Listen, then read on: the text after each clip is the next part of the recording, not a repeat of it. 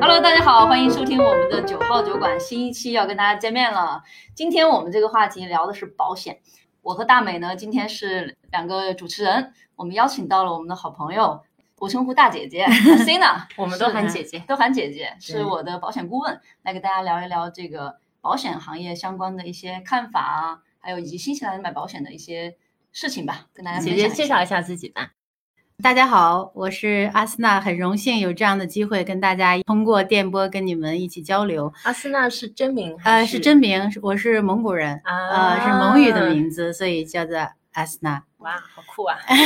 比我们这种冰冰 Joyce 都很好。大家每其实名字是一个符号，也是代表着父母对我未来的一个期望，希望我未来有美好的前程。当然了，一切都是要基于要做一个真诚，然后在自己的事业上要认真踏实的去做，任何一步一步的来，就一定会有美好前程。其实你们也是一样的。蒙语里面。就是前途明亮清澈的意思，哇，而且还很好听，不像我们，不像我们什么恭喜发财、前途无量，就这样的名字，别啊，你的也符很符合你，问大美嘛，对吧？这是自己对自己 对自己的美好愿望，因为不够美，所以起了这么一个名儿。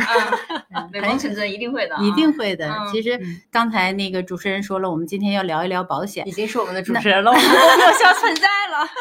嗯，我呢是一个专业的保险顾问，然后也是一个保险 broker，我们代理非常多。broker 在，其实，在新西兰呢，broker 就是保险经纪，insurance broker。其实我还有另外一个身份是 mortgage broker，我有两个 license，但是。今天我们主题是 insurance 嘛，所以我们就从 insurance 开始聊。那保险的 broker 是说您可以代理多家不同的保险公司，对，是这样的。这也是未来这个行业 FMA 对我们的这个要求。那这种在国内我好像接触的都是一个保险顾问卖一个公司的保险，是这样的。因为我没有在国内做过保险，但是也是听一些来这边新的移民呀、客户啊给我反馈的一些信息，就是保险公司有自己一个类似机构似的，然后有很多各种各样的人。都去卖他们公司的保险，但是在新西兰不是，新西兰它是一个西方的管理制度，所以说 broker 是在保险公司和客户之间非常重要的一个角色。所以其实这几年国内的各种保险，当然虽然是不同的保险公司的。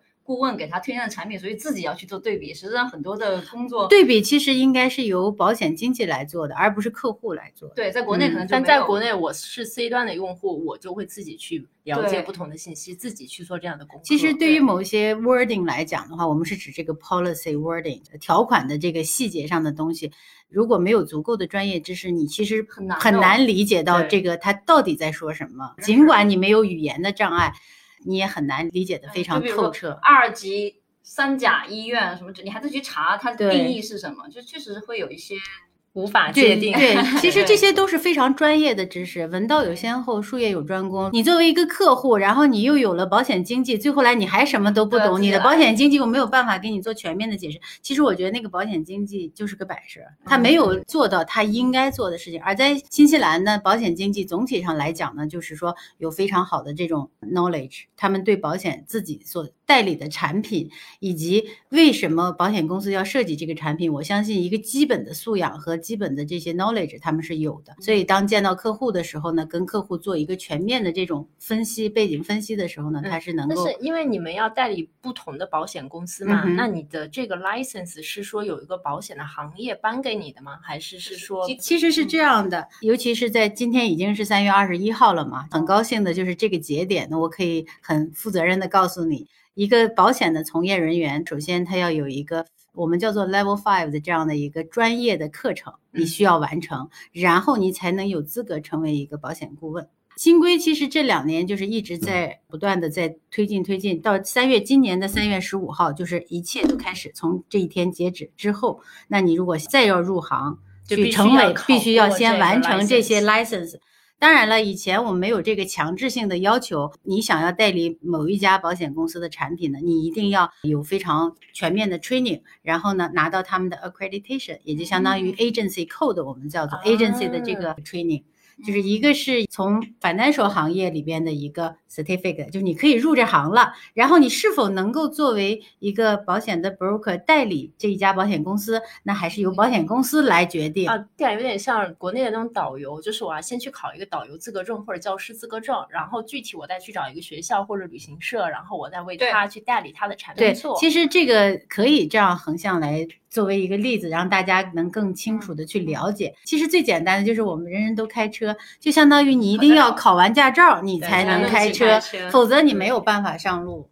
那你说我现在已经能开车了，我有驾照了，但是如果我想要去开那种，比如说公交车或者是那种货车，它有不同的 level，那也就是说，你首先你有了这个。Level Five 的课程结束了，你学好了，你可以进入这个行业。但是你能不能真正的去代理这家保险公司？他愿不愿意给你 accreditation？那就是你符合不符合他的专业要求？你要考他的试，然后呢，一级一级的来。所以说我是有 license 的这个保险的，不是人家应该是一个蛮骄傲的，对不对？这是三月十五号之后。但有没有可能是以前我就做了 broker，但是我没有考过那个 Level Five？其实说实话，以前没有这个要求。那当然，像我们这种已经做了很多年的这种 experience 的 advisor 上来讲呢，那我们就要在从三月五十五号之后一个时间段之内有一一定的要求，你要完成，重新再完成一遍这个课程，参加一次考试。对，要学大概三门课程嘛，基础。但没买过保险吗？我没有。你什么都没有吗？我什么都没有。我们车险，车相当于相当于裸奔的状态。对，我觉得你这个很奇葩。但因为我来新西兰，知道新西兰这边哪怕读书，你是一定要买学生保险。我没有读过书。OK，我可以分享一下为什么这次想跟大家聊一下这个话题啊。一个原因就是我身边像冰冰还有几个朋友，他们都先后先买了人寿，还有重疾、重疾医疗在一套的那个东西，大概一个月四千多块钱可以保什么保什么保什么。听完之后我就很心动，然后我就在思考，哎，为什么我什么都没有？还有一个就是因为我觉得我从小到大的环境里面对保险心理是排斥负面的信息，对，因为家里有很多亲戚就是那种会天天来家里推销，跟你说买这个什么多少本金。然后什么返给你，所以就导致我对这个行业就哎就有一点排斥。在国内就是经常会接到保险的电话，哎，请问您是要买保险吗？我第一份保险，你知道是怎么买？就是电话给我推销嘛，天天给我打电话，烦死了。后来我就买了一份。你是为了让他不要再给我打电话了？你买他打电话，然后又给你发邮件，又就就我记得好像是零九年一零年我就有第一份，就他说这个不用你付钱，信用卡给你付钱，信用卡付了之后你还是要还信用卡的钱吗？还是你自己付？每个月几百块这样子，感觉不是一样的。这边好像没有。你们好像都不会说打电话给客户，哎，请问你要保险吗？这种没有，从来不，这是限制的，这是限制的。对，我们不可以扣扣，对，不可以这样随便打这样。以前有那种 door to door sale 或者是这种，但对于我来讲的话，我从来没有做过这件事。我觉得这边的那所以所有的客户来源都是口碑相传，我买了觉得你好，推荐给他。对，其实你讲一下您第一个客户是怎么，还有怎么入的这行？因为我一直都是在教会做义工。啊，教中文，我教了很多年，因为我有对外汉语教学的资格证书。而且我们来的比较晚，也是因为上午对我刚刚结束，三点到四点。做了好像七年了。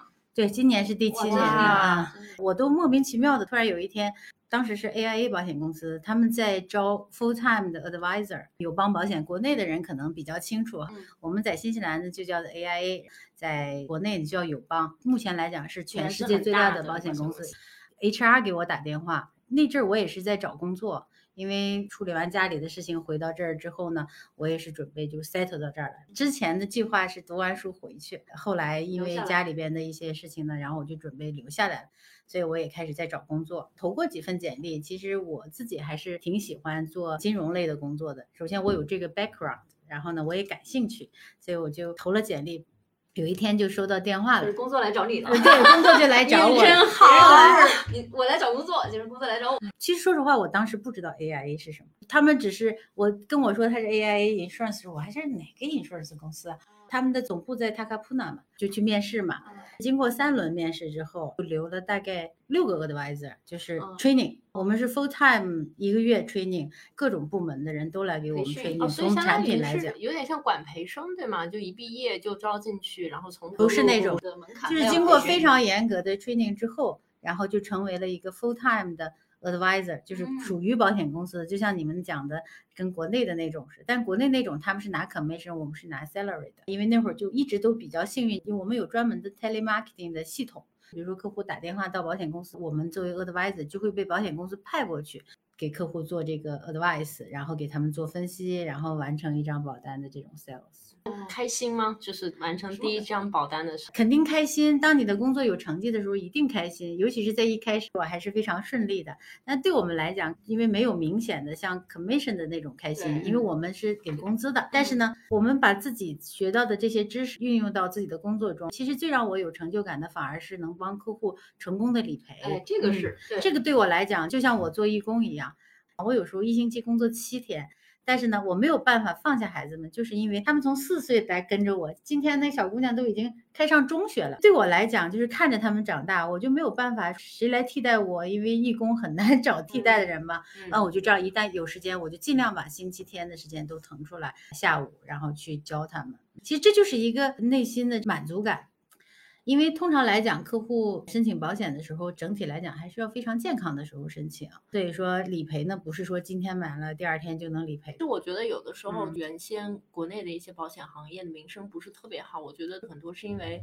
某些没有被理赔成功的案例被扩大化了，会让人觉得好像保险没有什么用。我觉得这个呢，就是就一朝被蛇咬，十年怕井绳嘛。就是由于我们家里遇到这个问题，像我当时讲的我母亲的这个事情，理赔保险好几年费了很大劲，据家里人说赔了好久，然后各种卡呀、要求啊，我就觉得非常生气，因为情感上的痛苦已经足够让我们在我的余生里都有所影响。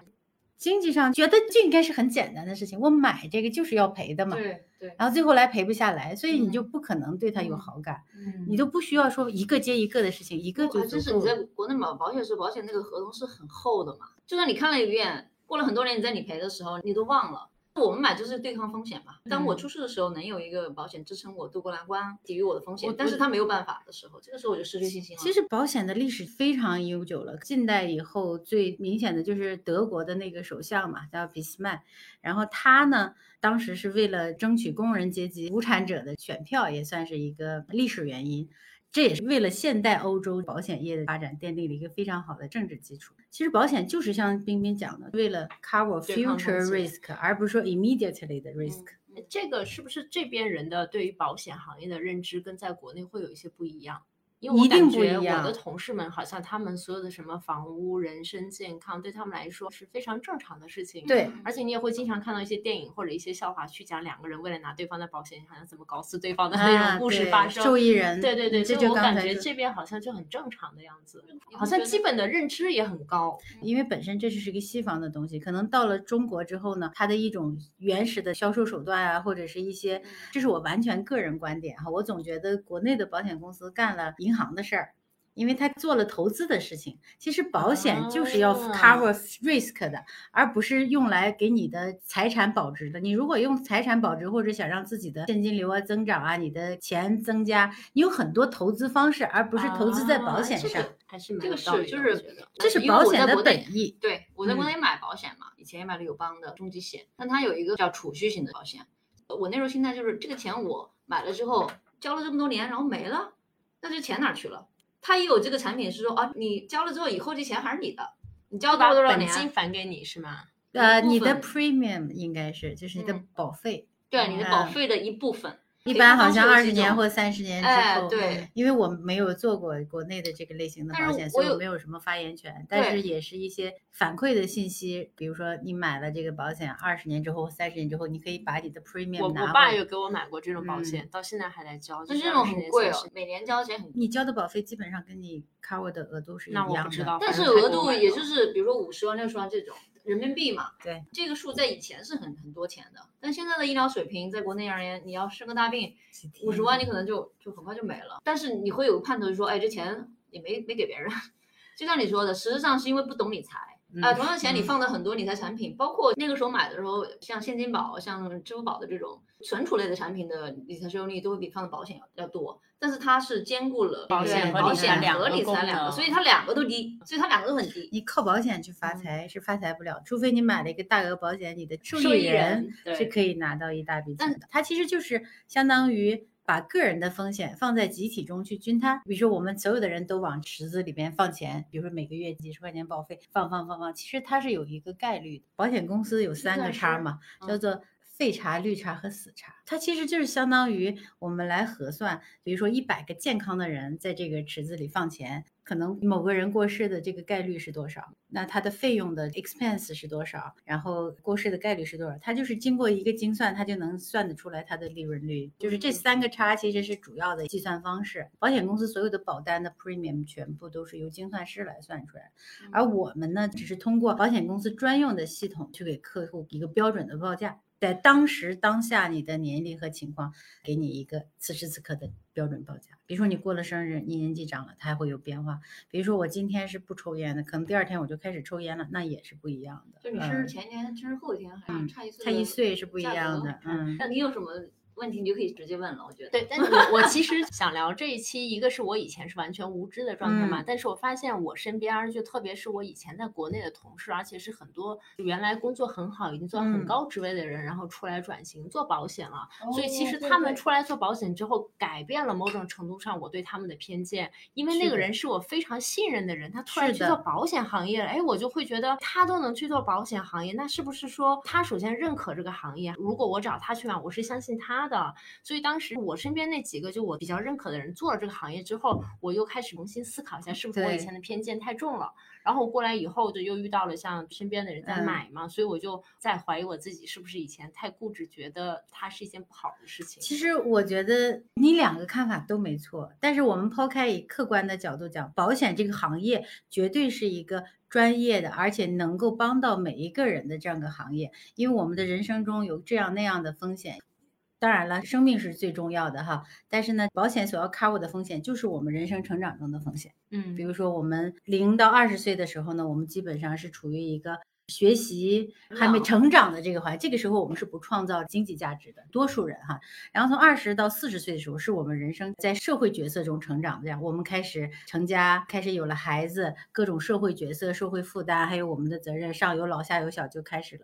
那等到四十到六十岁的时候呢，慢慢我们的父母已经老了，可能我们自己逐渐的变得 senior 了，孩子长大了，那这个时候我们的风险状态是不一样的。然后等六十到八十，其实就到人生的后一个阶段了。通常来讲，其实就是这。四块基本上涵盖这个人生过程当中呢，都有哪些保险呀？因为我其实一无所知的，你们跟我讲那些，我也就知道是三个字，但是它保的是哪个方面？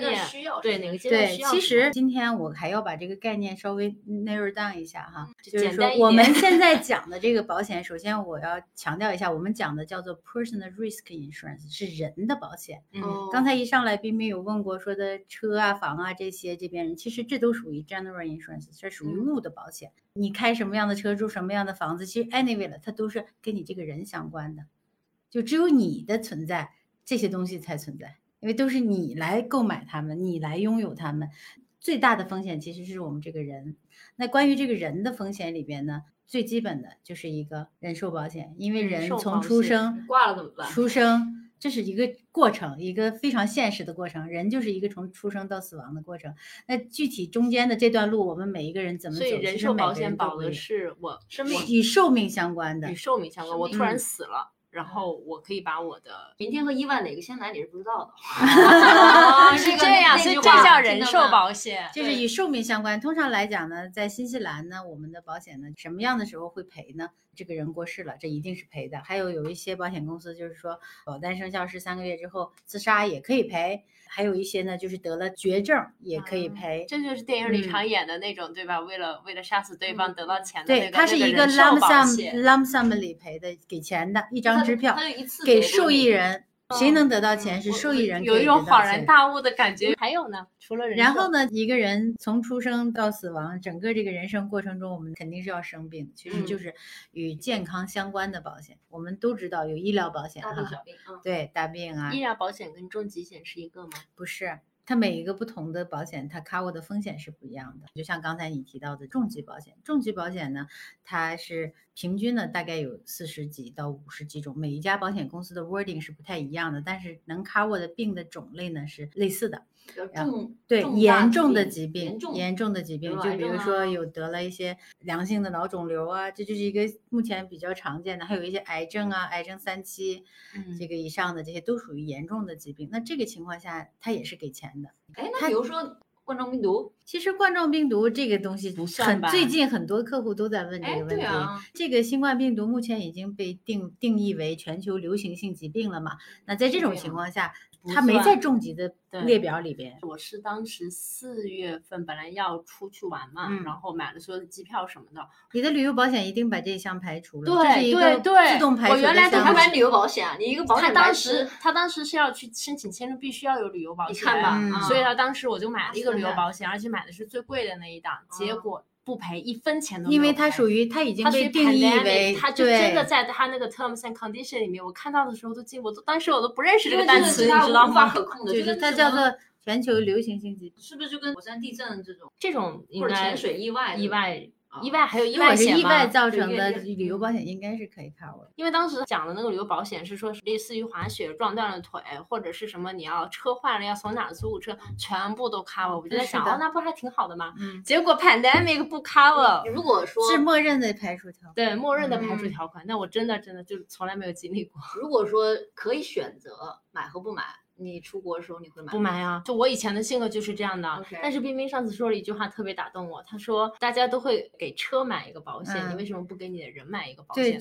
这句话还蛮戳我。人比车重要。是的，是的，我就觉得反正车你只是一个物质，对吧？但是人你如果相比较，你肯定是自己比车要值钱嘛。但这句话蛮戳我的，当时不是故意戳你的，真的，我就我是这么认为。自信啊，虽然要花点钱。但是会有个安心。其实我们挣钱不就是为让生活能够。质量好一点，但是我就是以前是那种，我觉得我的不管是作息还是生活还是饮食，还都算比较健康的，总觉得自己好像也不会有什么病。我们家也没有人得过特别大的病，总觉得我的钱花出去会是一点不值得的嘛。所以我就是这样之前的一个比较传统的想法。可能你还是觉得我花出去了，我见不到回忆吧？对，我会觉得它没了，然后我就算一个，比如说我一年交一万块钱，然后我就算我可能还再活五十年，我在想，哦，这五十万或六十万就没了是吗？那这就是我原来的想法。其实你没花，你也攒不下来。对。吃了玩了，是的，是的，是的，吃了玩了。所以我现在重新在思考这个问题，来学习一下。他感觉就是我吃了，我感觉当时很爽。我喝了啤酒，我当下还是很舒服的。算一算，可能都赶不上一年喝酒的钱。呃，肯定赶赶不上你一月喝酒的钱。那也没有那么多，不要那么夸张，吓唬听众好吗？谢谢。就是关于人的保险呢，主要分几大块儿。第一就是人寿保险，大家可能都知道一点。然后呢，就是重大疾病保险，还有呢，我们叫做 mortgage 保险、income 保险、business 的保险、医疗保险，这都是属于人寿吗？都属于人寿，都属于 personal risk insurance 里面的范畴，就是关于人的保险。就是所有这些保险，对 mortgage income 为什么会算呀？所有的标的物都是人。比如说有它里边的 option 里边会有 redundancy 的 cover，就比如说我是一个有比较高收入 very professional 的这样的一个打工仔，我一个人 very professional 打工仔，对呀，比如像 那不就是我吗？对你就是专业技能嘛，比如说我是个 IT 工程师。呃，我有很好的收入，年薪十几二十万，但是呢，我是这个家里边唯一的收入来源，就比如说孩子啊、妻子啊，我一个人养家。那其实这种人对于 income protection 的风险就比较高一些，因为一旦他们因为生病或受伤。没有办法再继续他这个工作的时候，那他收入就没有了。老板不可能继续付他的这个工资，对不对？那在这种情况下，那这个收入保险就可以 cover 他的一部分工资。OK，那 mortgage 呢？就是我还 mortgage 保险，对 mortgage 保险呢，其实是一样的道理，还是同一个人，他买了房子。买了房子肯定是借了款哈，没有 mortgage free 的情况下，他可能贷了一笔贷款。比如说我们现在 average 以奥克兰的房价来讲，可能平均借款都得借个一百万。哎呦，谈到房价我心痛。然后比如说我们有贷款一百万。在这种情况下，你说我如果因为生病或者是受伤，我没有办法再继续工作了，我没有收入进来了，我三个月不还房贷的话，我可能就要 mortgage sale，房子都要被卖掉了，银行因为因为你还不起房贷。那在这种情况下，这个 mortgage protection 呢就可以给你负担你的房屋的贷款，直到你买到工作，也可以一直到退休，有的甚至到七十岁。一直帮我还 mortgage 吗？是不是全部的吗？你 买对，是的，都是按每一个人来核算的。那可是，比如说，假设啊，我有一个家庭，我也没有孩子，两个人一起生活，我去申请这个 mortgage，它保的额度和范围和我一个人去养一家子人会一样吗？嗯，这个是两回事儿。mortgage 就是 mortgage，mortgage 你配的 mortgage 不是你的消费啊，是你的贷款，你的 expense，你的你的贷款可是贷款。如果是一个家庭，他通常不是两个人去贷款吗？可以，你两个联名贷款是可以的。那如果只有一个人失业了，他还保吗？当然保了，因为我们是按照每一个人来核算，而不是按一个家庭来核算。我们可以把一个家庭的每一个成员都放在同一张保单里，但是单独都是每一个人来买这些我还以为两个人一起还贷款，有一个人失业了，另外一个人还可以继续还贷款，那他可以就不保这个 case，他是保你个人。其实我们现在谈具体怎么买呢，还没谈到这个情况。你你就已经想要 mortgage 了，这个先把这个我还没有这个烦恼。听到可以养到我退休，就有一点心动。帮你还钱了，你这个你这个赚钱是吧？一定是不是你不想工作，是你被迫没法工作的时候，所以你还要去证明你没有工作的能力，或者你找不到工作这样的事情。嗯，不，你找不到工作不行，而只是说你。没有办法再继续原来的这个工作了。就如果是被裁员的话，我们选了 redundancy 的这个 option 的话，那它是补偿你的这个工资，然后你你再找找到工作之后呢，这个就不需要再交啊，再赔。有意思。它其实里边的条款是非常人性化和有意思。因为冰冰我给他们讲过，他们买的是非常 basic 类的申请的这个保险，主要就是跟健康相关的。那刚才我们也提到健康相关的重疾是一个，还有一个就是医疗。医疗其实是我。我们很多客户，尤其是华人客户，他们在申请保险的时候，一个首要的选择，说我就是不想在公立排队，我就想尽快的得到很好的 treatment，然后好的环境。那在这种情况下呢，医疗保险，尤其是在很多客户他们来的时候呢，最多首先就要求这个。当我们给他们做了，可以说是华人里面最受欢迎的。保险，我觉得不止华人吧，很多人在一开始他没有了解全面的这个保险内容的时候，可能他知道人寿这个保险，然后就是医疗。嗯，像我连人寿都不知道。嗯，那像华人跟洋人在选择这些套餐里面会有什么不一样吗？比如说，其实。如何选择一个适合你的保险？我们还是要尊重客户的选择，这是客户永远是优先的哈。但是作为一个专业的 advisor，我不能说客户你来了之后说行了，你说你要买这个，那就给你买这个，不问任何就给你买了，其实不对的。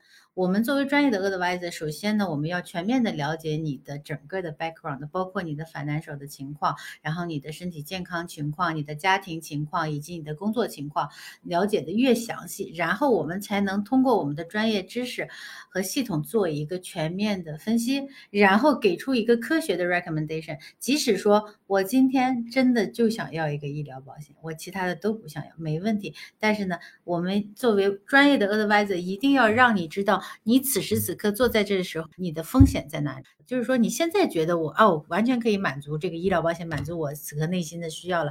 但事实上，你的风险跟冰冰讲那话有点扎心哈，你不知道明天和意外什么时候来，而事实上就是这样子。所以说，我们作为我们的专业角度，我是要分析风险，然后帮你给出一个合理的建议。那回过来说，那个医疗保险，它跟重疾之间就是两张完全不同的保险。当然了，标的物是人，那就是以健康为这个核心的。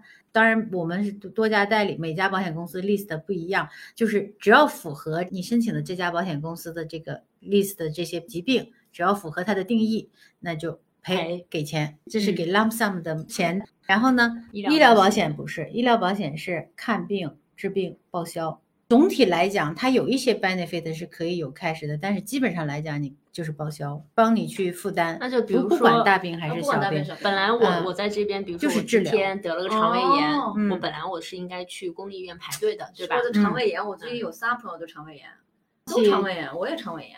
啊，我想说的是阑尾炎，sorry，阑尾炎，我想说阑尾炎，比如说要动手术嘛，所以我要去公立医院排队，对吧？那如果我有医疗保险的话，我就可以先去私立医院看病，直接过去了吗？对阑尾炎，你举的一个例子有点不是小，其实病不分大小，只要是病，它就一定需要治疗哈。疾病都是在于预防的，那你不能说拖拖拖拖很久了我再去看，会医忌医不行。刚才你说这个阑尾炎这个病有一个特点，它经常会急性发作，那在这种情况情况下突然发作了，你就不能先去申请保险，你一定是叫救护车。先去急诊。那么在新西兰呢，很有意思，急诊只有公立医院有。这种病只能去公立医院。那换一个病，假设，比如说没有这么没有这么着急的哈。当然了，咱们以治病为准。那你去了公立医院，就如果你是两年以上工签 qualify 本地的公立医疗系统，当然了，你不 qualify，你也不能申请本地的这个医疗保险。你去治病的时候，基本上也没有什么其他费用，就是可以 cover 的，费用上倒不用担心。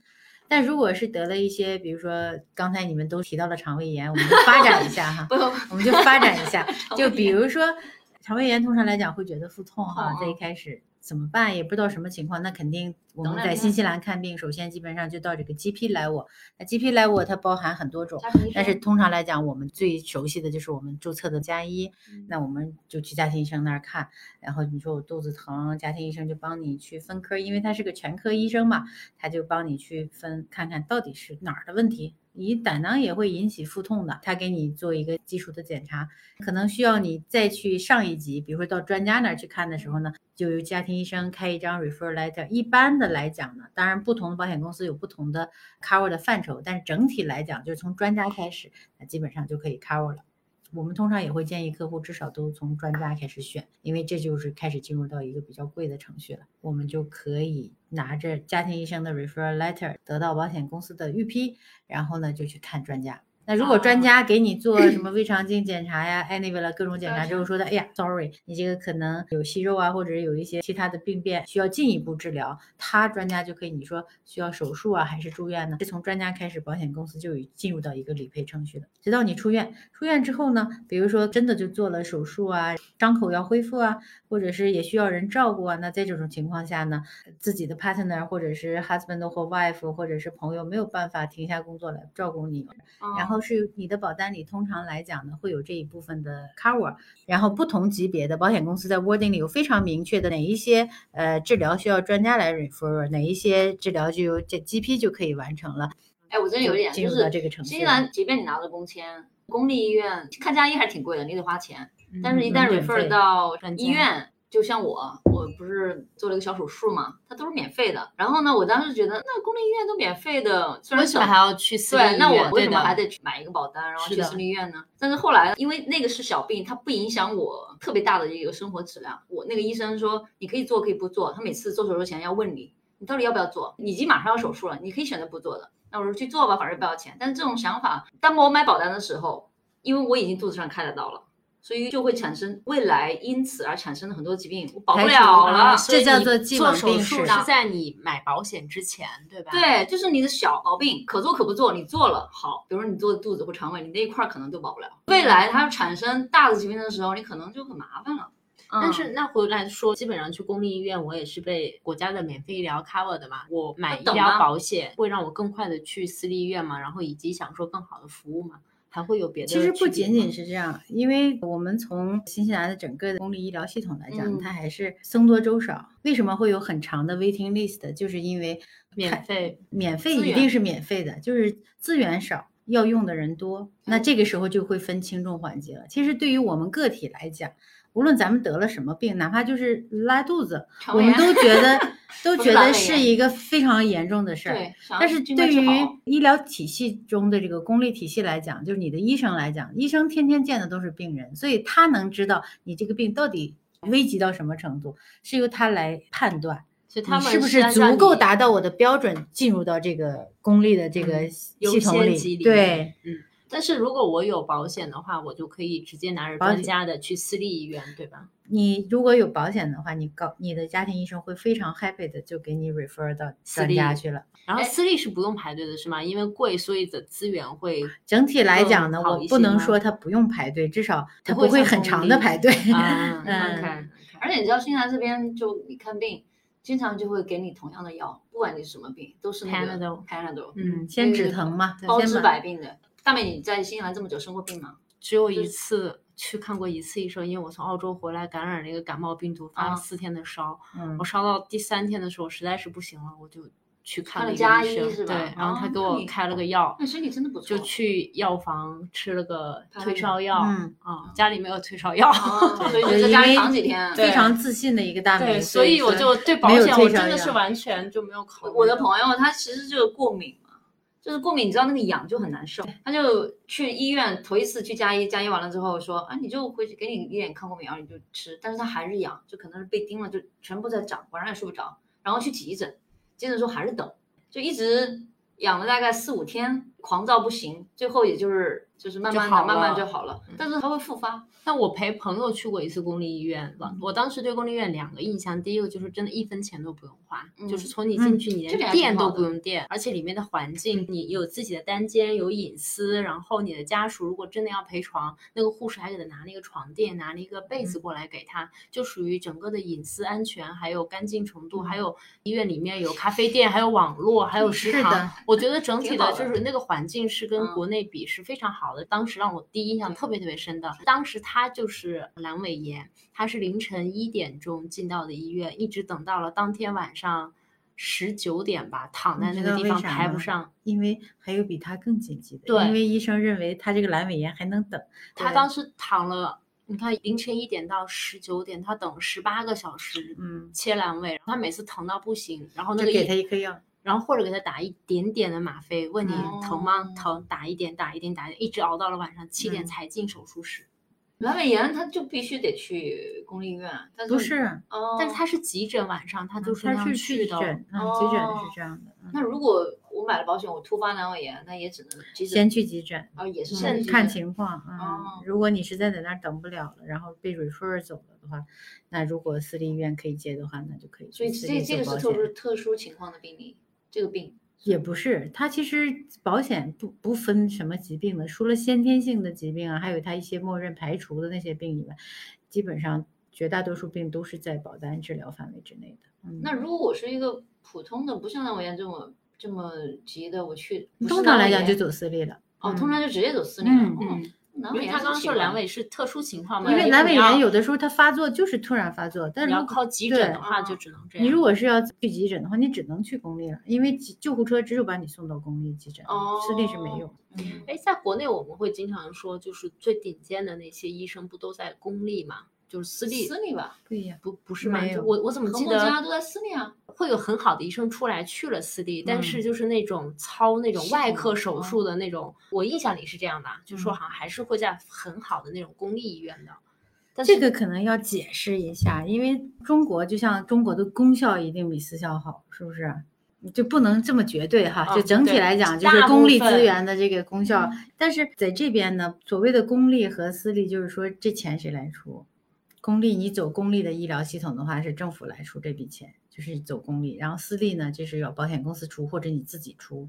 其实你刚才说的这个专家是私立的专家还是公立专家？因为你非常健康嘛，也很少接触到这一些。其实对于这边来讲，即使是你的家庭医生，他都不是公立的家庭医生，专家也不是公立的专家，他们都是自己的生意，自己可以这样理解啊，其实都是 business 自己的。然后呢，只不过是你这个客户，就这个病人，他来看病的时候，他走的是哪个系统而已。啊，你你走公立系统，你可以见到这个专家；你走私立系统，可能你就更快的见到他。啊，你见到的是同一个人。所以专家不分公私立，他就是一个独立的那样的一个专家，GP 一样。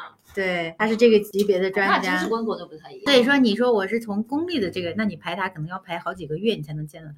但你说保险公司报销，你见他的时候可能一两周就。今天我真的答疑解惑了好多问题。我那手术就是等四个月吧，然后我去做手术的时候，那个医生是做检查嘛，他说今天我只排了一个小时，所以呢，我先看一看，如果你有问题呢，我能够给你，比如说发现什么小东西，我能拿出来拿出来，拿不出来你下次再来做一遍。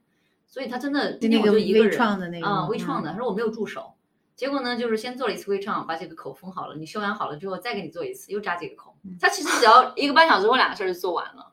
但是他那天只有一个小时，只做了两次嘛。那不能等到就说我今天不做了，我再约一次再过来吗？可是今天不做，你下次。你不知道你有没有问题？他先打开看一下。对对对，可能国内就不会这样。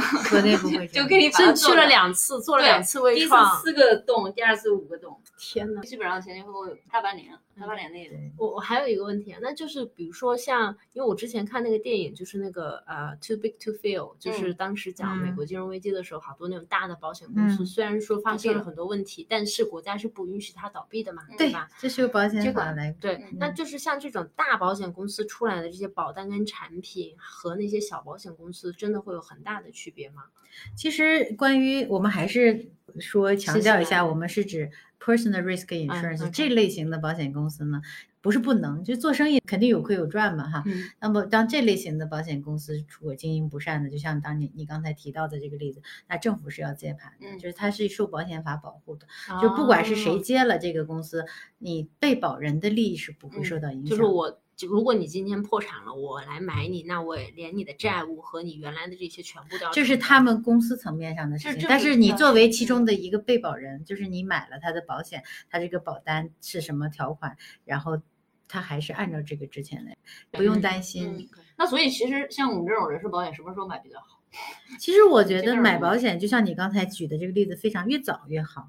宝宝在新西兰是父母有保险的时候，他们一出生就拿出生证，然后我们就可以把孩子加进去了，那他就一直就有保，那就不存在这个既往病史的问题。就像你这个就既往病史嘛，那就排除嘛，就是挺麻烦的。嗯，这真挺麻烦的。那像我们这种都是试 review 吧，后期工作或者移民过来的这些人嘛，很多都是从国内过来的。其实像我认识的很多人都是没有保险的。那像我们这些人，就越买早越好吗？当然了，当你感觉 something wrong 的时候，保险公司也就不 cover 你这个问题了，懂我意思吗？冰冰经历过，问卷非常细。每一个器官，每一个问题都非常详细的要问到，而且你要诚实的，你要诚实告知，这是你的责任。所以，所以我在买保险，他是让我个人去 claim 我的状况，还是呃做一个体检之类的？嗯，分两类。有一类，如果保险公司觉得这个申请人可能他觉得有一些东西，比如说你 disclose 的不够清楚，举一个比较常见的例子，就比如说像亚洲人有很多乙肝携带嘛，那这个时候如果你 disclose 了，如果这个申请人 disclose 了他是有乙肝携带的，那保险公司通常会让他做一个相关的这个验血。哎，新西兰好像没有地方体检哦，就是正儿八经像国内这种体检。其实所有的这些项目都有，只不过是你要去家庭医生那儿。他帮你说让你去去专家那儿体检肯定是有的，这种各种的好像真的他们这边当地人就没有像我我像我们在国内一样每年体检一次。因为中国的经济发展的越来越迅速，然后人们。对于健康越来越担忧，再加上各种各样的一些社会因素，可能大家现在都每年每半年都要体检一次，这是好事儿。是是好。我其实在国内也会去，但来这儿以后好像就但是来在这儿之后呢，我们也不经常体检。对，身体好像就变好了。是这样的。但是我回国会体检一次，以前就是想回国体检啊，就相当于一个 maintenance。对对。不过现在因为我会觉得有保险，比如说我自己可能最近肠胃的问题不太好，那我就。我就前两天我有什么然后症状的时候就直接去查了，对，去查一查一下，帮我做个全体检查。这种会影响你第二年的保费吗？其实保费呢，就有我们如果以医疗保险为例哈，它不会因为你理赔或者不理赔，它就一定不给你涨，因为它每年都要 renew 的。当然有一些公司会有 loyalty 的 benefit，它会有一些，但是总体来讲，它会随着年龄啊。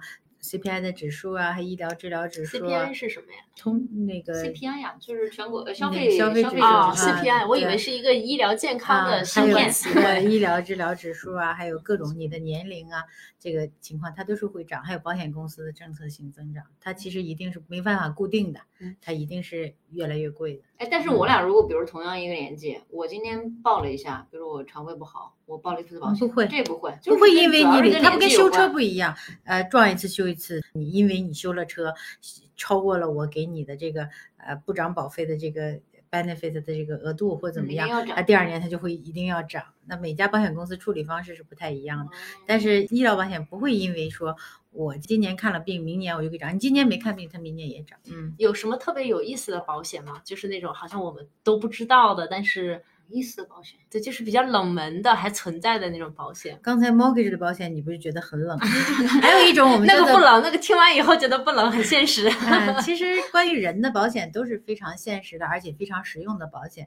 只是说每一项保单它适用不同人群，就是不同的需要。所以说这是要经过专业的 advisor 进行分析之后，然后你能够达到的这样的一个帮你做的这样的一个建议，然后呢，你再去选不同的东西。刚才我还提到了一个 business 的保险，对。那 business 保险呢，其实也是人，人的保险的标的物一定是审核这个人。那他是什么样的人呢？我们是审核这个公司里边的 key person。什么叫 key person？我们举一个非常简单的例子，我们生活中最常见的，比如说有个饭店，开了几年，生意非常好，是因为前台服务特别热情吗？做饭的大厨对，肯定是厨师的厨师的这个技能非常好，嗯他做的菜很受欢迎，所以他才经营的特别好。那在这种情况下，他就属于这个饭店里边的其中的一个 key person。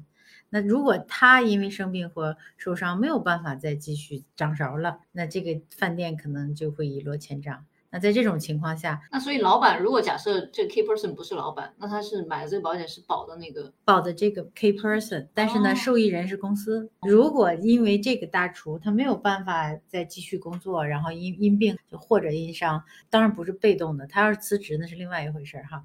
没有办法继续这个工作的时候呢，那我们要找一跟他有同等技能的，然后让这个生意继续经营下去的这样的一个人，那我们给这个理赔的这笔钱呢，就是给到这个店。给到这个公司生意，那由这个生意的这个掌控者呢，就是比如说 owner 啊或怎么样，再去请一个有同等技能这样的人，比如像 IT 公司啊，或者那些非常有就是那种 skill 要求的这种，嗯，嗯受益人其实是非常重要的一个一个 point 在嗯保险里面，嗯，国内好像只有法定，就是比如说你没有直系亲属啊，或者你有单身的话，你就只能是法定。其实是一样的，嗯。问题就是，呃，像比如说在之前，就是你从一些互联网平台，像支嗯。付宝啊、或者什么的，都会有一些保险，甚至是医疗或者是住保对。险，可以直接去买，就是我也不需要找一个专门的这种嗯咨询师，就我可以直直接个人就投保了。像在这边的话，可以有一些这样的互联网的这种投保的产品吗？其实都可以在网上，就是你自己完成一一定的就像我买申请，每车个公司险一样。对每个公司都有一些链接啊什么这样的，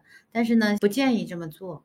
因为你自己没有 advisor 的情况下，你付的保费和你有 advisor 的情况下付的保费是一样的。然后你自己买的，你可能就要自己，就像你之做前功课对你自己在一开始你提到的，你说我们要自己去比较呀，自己去了，可能你理解的也不够透彻啊。对，作为 advisor，我不建议你没有 advisor 去买。嗯，所以它嗯其实因为对你来讲的话，你有 advisor，你会有更好的服务，尤其是在新西兰，保险都是消费类型，因为这种这种事情经常发生。有一些人觉得，哎，医生说我没事儿，他就说他没有这个问题，然后最后来单身理赔的时候呢，保险公司调病历发现，哎，你怎么没说呀？这个其实你原本意不是想这些，你是想说了，但只是觉得医生告诉你，哦，你没事儿，回家休息一会儿，或者也没有给开药，没怎么样，那最后这个情况可能就造成了一个非你意愿下的一个误解，可能就造成了一个拒赔或者是理赔不顺畅。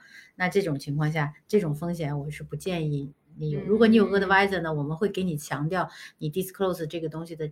重要性，就比如说医生并没有确诊或怎么样，但是我有这个症状，经常会有这个症状，你要告知，因为有的时候你这个症状你没有去看医生，等你买了保险，很多人是这样的，他肯定跟医生说实话的，他为了引起医生的重视或者是注意，甚至跟他更夸大其词的说，那在这种情况下，医生会把你所有的话都记在你的病历里。尽管我的保险是一月一号买的，但是我是三月一号去看的病，你跟医生说我十二月一号就有这个问题，只是我没来看，今天我实在忍不住了，我来了，我想理赔保险，你医生就给你写了哦，他第一次发生这个症状的时候是十二月一号，然后巴拉巴拉写了一大堆，最后就变成你虽然一月一号买的保险，其实你已经 back 回卖这个意明白思了，了嗯，明白。而且比较重要就是就是因为这边的产品它的定价都一样的嘛，嗯就你自己买跟你给没有那种区别 broker 买，你价格可能都一样。那同时、嗯可能这个 broker 他也不是从你这拿钱，对，broker 的 commission 都是由保险公司来支付的，嗯。所以在这种情况下，反正我觉得有些专业意见反倒是个很好的事情。那我就最后一个问题，那比如说我现在动了心思想买保险，我不是说我啊，就其他所有人，嗯但是你还是谁？我现在已经有你了嘛，我可以直接跟姐姐聊嘛，对吧？嗯那像其他所有人，比如说像我之前我有这个嗯想法，我怎么能去找到一个嗯我觉得我信得过的一个 broker？对，其实整体来讲呢，你说信得过或信不过哈，那从三月十五号之后呢，如果能加入到这个行业里，我相信他，我没有办法去 guarantee 你一定能遇到一个好的 broker，但是呢，我也相信。未来这个行业应该好的 broker 还是会越来越多，因为保险从业人员呢，他一定是要本着一颗对这个行业的敬畏之心，然后对客户负责的这个心，然后去提供服务、提供 advice，这是宗旨，我们工作的宗旨。当然了，只要愿意遵守这个宗旨，我相信大部分人还是能够认真的去对待每一个客户的。你让我怎么说帮你发现找到一个因为你现问问问对朋友，其实可能朋友的 refer 啊或怎么样，像你有很好的这个帮你去 share 这个经验的这样的朋友，那你就很幸运。但是如果你完全没有，但是你又希望自己能够找到一个呢，那有的时候互联网可能是一个，就是实际上是一个还得渠道也是多多聊，嗯嗯，多聊多找。其实因为我自己感觉就是持续的服务还是比较重要，嗯它是很黏。我为什么会有这个问题？嗯就是因为我之前做签证的时候，嗯就是移民签证的时候，嗯我聊过几个移民中介，我觉得水平就都是有说自己有 license 的，所以我觉得，但是他们的水平对 license 完就好像不一样。是是的，你能开车和你能开得好那是两回事儿。那这个东西呢对不对？？里面又是另外一回事儿，嗯要不然你的情况也是另外一回事情。反正几个公司都说得到，多见见，多聊聊，选一个自己觉得还比较适合的。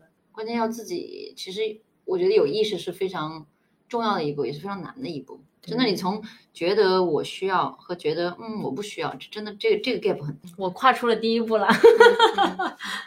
要好好考虑一下，这个也还是蛮，我觉得还蛮重要的保险。反正我自己觉得，是的，的确是这样。其实这是为我们人生未来保驾护航的一个必需品。关键可能我们现在是也没孩子，也就自己一我们也人吃饱没有小孩全家不饿。我家庭也是，我们现在有一只小狗，因为我的我的 小狗有，狗我有一只小法斗，长得胖乎乎，像一只小香猪一样。然后我每年给它买的保险也要一千七百多块钱，一只哦 pet 但是宠物的医疗就很贵啊，在这边其实人是一样的，更贵。是吗？嗯我我觉得刚才我们刚才我们你问我这个为什么都有公立，我们还要买保险？除了这个呃刚才我们提到的一些关键因素，还有一个非常重要的原因，你们都从中国来哈，咱们国内的保险都会有叫做医保药和非医保药，对不对？对，什么叫医医保医保药就是你有国你的那个医疗保险能 cover 的，还有一些药是不你要自己 cover 自费的你。要自费。为什么很多人呃得哦了严重的疾病，就是我们所谓的重疾类的那些严重的疾病，可能癌症类的，他就要花很多钱，是因为医保不 cover。嗯，明白吗？这边也是会这样吗？一样的 p h a r m a c 和 non p h a r m a c 的药。那你的通常医疗保险里边所以，我并不是所有的疾病公立医院都 cover 的，对吧？药他都给你药，他可以给你啊，治因为我生病啊，药他会给你治，不用花钱。但是呢，当一个病人出现了严重的疾病的时候，医生问你这个药，呃，不用花钱，或者五块钱一个处方，这个药呢你自己花一千块钱一周，或者是八百八百块钱一周，或者是一个疗程多少多少几十万的时候，你这个能治好，你选哪个？还有的就是会问你要普通的药还是要好的药？嗯比如说补牙的时候，你要一般的材料还是好的材料？是的，是的，我牙是要一直用的。对呀，我当然好的材料啊，一看那价格差好远。对，对其实很简单，就像比如说刚才你提到说还没有小孩，比如说备孕这个情况，那去家庭医生那儿，家庭医生会说的两种，一种我给你开叶酸，反正就一个处方嘛，然后几块钱，甚至有一些家庭医生这个处方药是不花钱的，就是很去药房拿，呃，要么你就不差这钱，你就买那个比较出名的那个，你说你买哪个？嗯，我选那个不花钱的。对，那嗯那个药，但是大多数人可能会觉得我想选那个，因为医生都说了那个更好。而且是备孕嗯阶段比较重对要。但我听下来，其实我觉得保险还是一个蛮长久的行业，对不对？就是越老越吃香的那种，就是你的知识、你的经验，还是会帮助到很多人的。一定是这样的，就包括理赔经验啊，如何服务客户啊，还有如何跟保险公司打交道啊，还有在申请帮客户申请的时候，如何能帮客户如实告知，然后并能完整的去讲述你曾经的这些既往病史啊，然后让保险，因为保险公司很明显它是 cover 你的 future risk，如果他对你的 future 的 risk 的担心非常大的程度，他可能就 loading 了。什么叫 loading 呢？就比如说我原来的保费 initially 就一百块钱一个月，但是呢，他担心你你一堆既往病史，他就觉得你这可能未来是我的理赔的一个高风险的一个客户，他可能把你的保费就 loading 百分之五十，甚至百分之一百，有的时候甚至高达百分之七百。啊，所以理赔的时候我也是来找 broker 的，不是直接找保险公司，是吗？其实不同的保险公司有不同的路径，但是只要你找到你的 broker，他都会帮你去解决这些问题。啊 OK，所以啊 broker 不是只卖完我保险就不当然了，会所以我们是要提供服务的，提供嗯 service 的。所以说有任何问题的话，如果你不明白的，或者甚至就像你带着一大堆问题来的时候，你就可以跟你的 broker 去交流这个问题。我没有问题了，我今天非常的圆满，非常的满足。对我我有一个小问题，啊，那您从事这个行业这么久，有没嗯有就发生过跟别人介绍我是做保险的，人家觉得哦，做保险的那种没有。觉我觉得首先你自己要认可你自己，因为我从来都是本着一个非常 confident，而且我知道我自己在做什么，我要为你做什么，我是非常清晰的，而我不是说为了赚一笔 commission 来的，因为我是来帮你的。尤其是在新西兰，都是消费型的保险。然后呢，你给客户做一个全面的这个讲解和介绍，然后帮他分析到他的风险，然后尤其是在客户能够顺利的理赔的情况下，你其实是有成就感的。我之所以能在这个行业里坚持这么多年，而且我越来越喜欢，而且我觉得我越来越重要，对于我的客户来讲，还有新客户，还有我以前的客户，我觉得这就是首先你要做任何一个职业，嗯。就像我们今天在通过电波跟大家聊天一样，我们一定要说话负责任。嗯，我们呢要传递正确的知识。那您如果要用一句话来去讲一讲保险对我们人的，尤其人身保险的作用的话，你会人身保险啊，就人人跟人相关的这种保险。其实我觉得，首先我们要学会爱自己，因为你只有自己把自己的这些未来的风险都 cover 住了。当然，利用保险的这个手段是你其实成本最低的一个手段。你说我可能自己要想非常呃努力的去工作，赚很多很多的钱，然后呢，我就不需要保险了。其实这种成功的几率需要一定的 luck。嗯，那通常来讲呢，以大概率来算呢，我们肯定能够让自己生活过得越来越好。但是风险，像冰冰讲的，什么时候来我们是不知道的。那我们为了确保未来一旦有风险的时候，我们能够。保障自己，第一只大手能够去 support 我们在 financial 类的，当然是哈，那一定要给自己选择一个非常合适的这样保障我们自己的保险。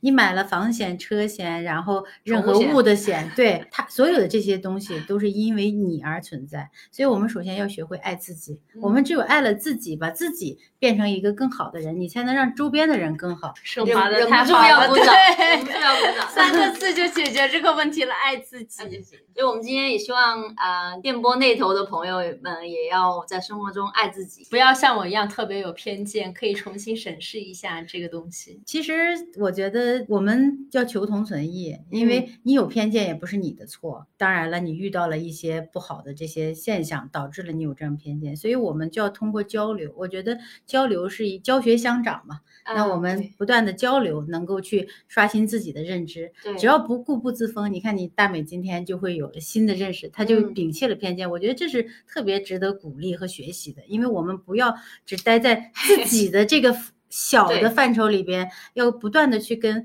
有正能有对有正能量的，然后正确的这个观念去接触。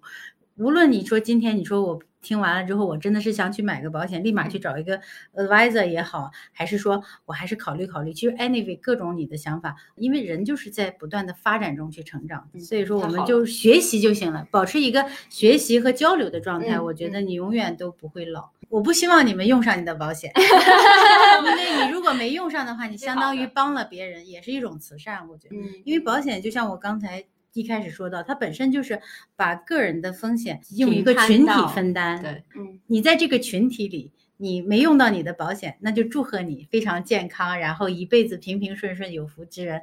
但是呢，你的保险也并不会白白浪费。比如说，哎呀，我没拿回来，我花出去了，花出去了，就当你帮了别人，其实也是一一种在给自己积德积福的这样的一个事情嘛。我一直是这样想。来，我们碰个杯啊！对，今天真的是收获满满，谢谢。